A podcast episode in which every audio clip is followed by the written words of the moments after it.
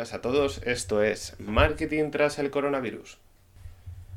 Bueno, pues en el episodio de hoy os quiero hablar de, cómo montar un Airbnb. Eh, la verdad que tenía dudas sobre de qué tratar hoy el episodio y creo que dados los tiempos en que vivimos os puede a muchos de vosotros interesar eh, qué, hay detrás de este tipo de negocios, em, cómo gestionarlos y, bueno, cómo, eh, una persona que, dispone de un piso y quiere alquilarlo, cómo lo pone en internet, eh, bien sea en la propia plataforma de Airbnb o en otros como Booking, eh, lo pone a, enseñar a un público, a una audiencia y empieza a alquilarlo. Bueno, pues en mi caso particular yo tenía, disponía de, una vivienda en la cual yo quería generar unos ingresos porque me estaba generando costes y esa vivienda pues decidí eh, remodelarla eh, porque es muy importante actualizarla a los nuevos tiempos. Evidentemente cuando tú eh, eres un, desde el punto de vista del cliente, eres una potencial huésped de, de un sitio quieres que ese sitio al cual vas a alquilar eh, se encuentre en las mejores condiciones, que sea cómodo, que esté lo más cerca de, los sitios de interés, a poder ser, evidentemente, o por lo menos que si no lo está, que esté bien explicado que no lo está y qué activos ofrece la vivienda a cambio de no estar tan bien ubicado. Bueno, en mi caso, pues tenía una vivienda, en esta vivienda está en Baracaldo, la verdad es que ha tenido desde el inicio una buena acogida, ha habido antes del COVID sobre todo, eh, alicientes como, el tema del Bilbao BBK Live Festival. Y ahí cerca del apartamento pues hay un, eh, bueno, está la feria de muestras, que es el Bilbao Exhibition Center, y por ello pues eh, hay una demanda de, de huéspedes más o menos constante a lo largo del año. Eh, bueno, pues eh, decidí en un inicio, por la propia experiencia de, que había tenido como, usuario, eh, alquilarlo en Airbnb. Airbnb lo que te ofrece como, beneficio al, ser un, host, bueno, un anfitrión, una persona que quiere alquilar el, el, apartamento a través de esta plataforma, es que facilita que de entrada no tengas que, pedir, no, tengas que, pedir una, fianza al, al huésped. Entonces, eh, tú tienes la capacidad de que si ese huésped, eh, pues bueno, produce un desperfecto, eh, llegar a un punto de mediación en, el cual tú directamente solicitas el, pago de, lo que se ha mm, roto o, el desperfecto que se ha originado al huésped y, el huésped pues tiene la posibilidad de abonártelo, de forma directa o bien, pues Airbnb entra a mediar, eh, analiza lo que tú aportas como, pruebas de que se ha producido un desperfecto y bueno, solo he tenido yo una mala experiencia en ese sentido y, con un huésped y afortunadamente Airbnb me abonó eh, pues el importe que, tenía que, recibir yo por, por arreglar el desperfecto. Eh, creo que al final es una plataforma que mm, ofrece bastante visibilidad, que poco a poco se ha abierto mucho mercado en España y que bueno, que yo creo que una gran audiencia de, potenciales clientes eh, se sienten interesados en España en, alquilar eh, bien para sus vacaciones o bien para incluso para trabajo viviendas de este tipo. Por otro lado, existen plataformas como Booking, que mucha gente ya lo utilizaba previa, previo al boom de estos alquileres turísticos. Eh, Booking es una plataforma eh, muy común para, el tema de reservas de, hoteles y hostels y tal. Y, bueno, pues eh, Booking tiene ese activo de que es un portal muy, muy conocido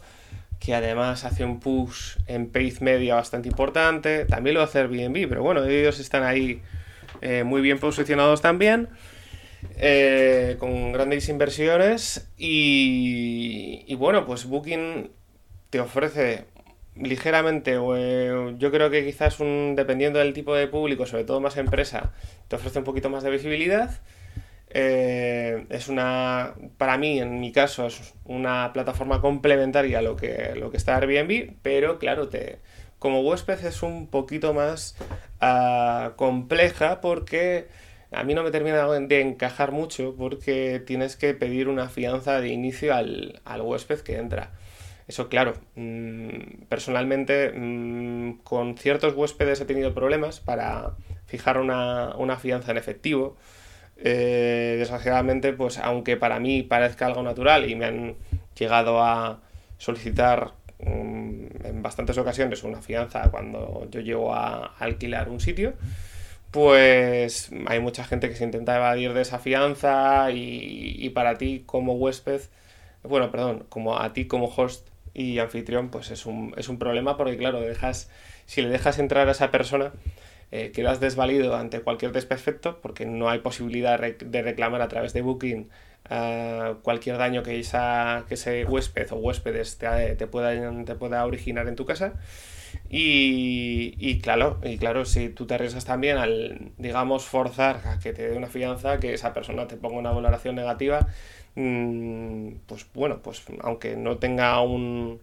una clara... Eh,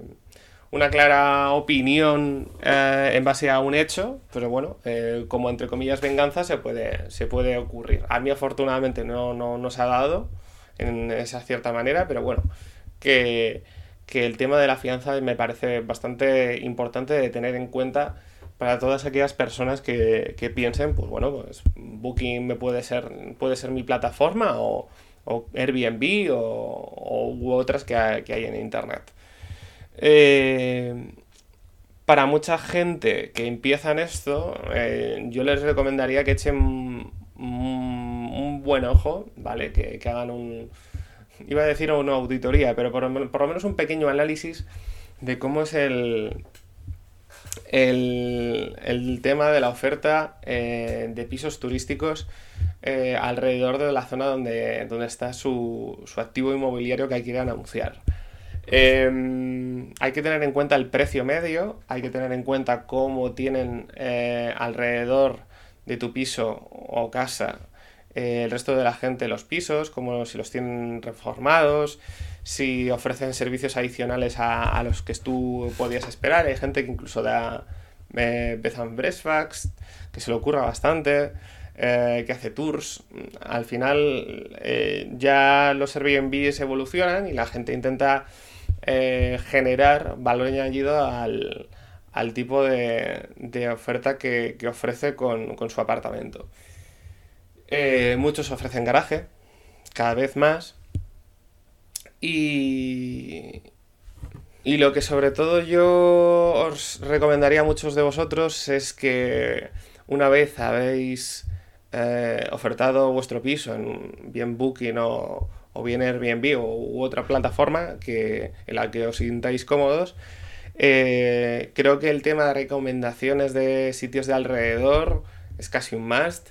Um, ofrecer la información más sencilla posible para que el huésped se habitúe a dónde, dónde está, dónde puede comprar, eh, a dónde puede ir a comer, qué sitios puede visitar, mmm, información en caso de algún tipo de emergencia o al algún tipo de situación, de situación con respecto al vecindario. Eso es súper importante para luego garantizar que, bueno, que, mm, esa persona pueda tener un, ya no solamente por lo que es el, propio activo del, piso o el apartamento o la casa, sino por, por, la comunicación, por la información aportada, pues te valore positivamente eh, en la plataforma, porque al final las opiniones son muy importantes. La gente, y yo incluido, cuando yo viajo, eh, me fijo mucho en las valoraciones que deja la persona que ha, que ha estado en el inmueble. Eh, me fijo en la comunicación, me fijo en el tema de, de la llegada. Es importante que si no ofreces eh, una llegada autónoma, si no tienes esa posibilidad, que, de que la persona eh, abra, abra la casa mm, porque tienes un, candado especialmente instalado con dentro las llaves y se abre con un código similar. Si no, lamentablemente no puedes ofrecer ese tipo de, entrada, pues eh, ofrezcas un check-in bastante amplio o, digamos, te amoldes en la medida de lo posible a los horarios de, con antelación de, la persona que va a llegar para que esa persona pues pueda, pueda entrar en el piso lo antes posible y disfrutar de, su estancia eh, de la forma más cómoda. Bueno, no me quiero alargar mucho más, eh, se me está haciendo un poco tarde y um, creo que esto es interesante para, seguir en otro episodio. Eh, si os ha gustado, dadle a like, suscribiros y, bueno, os espero en otro episodio de Marketing tras el coronavirus.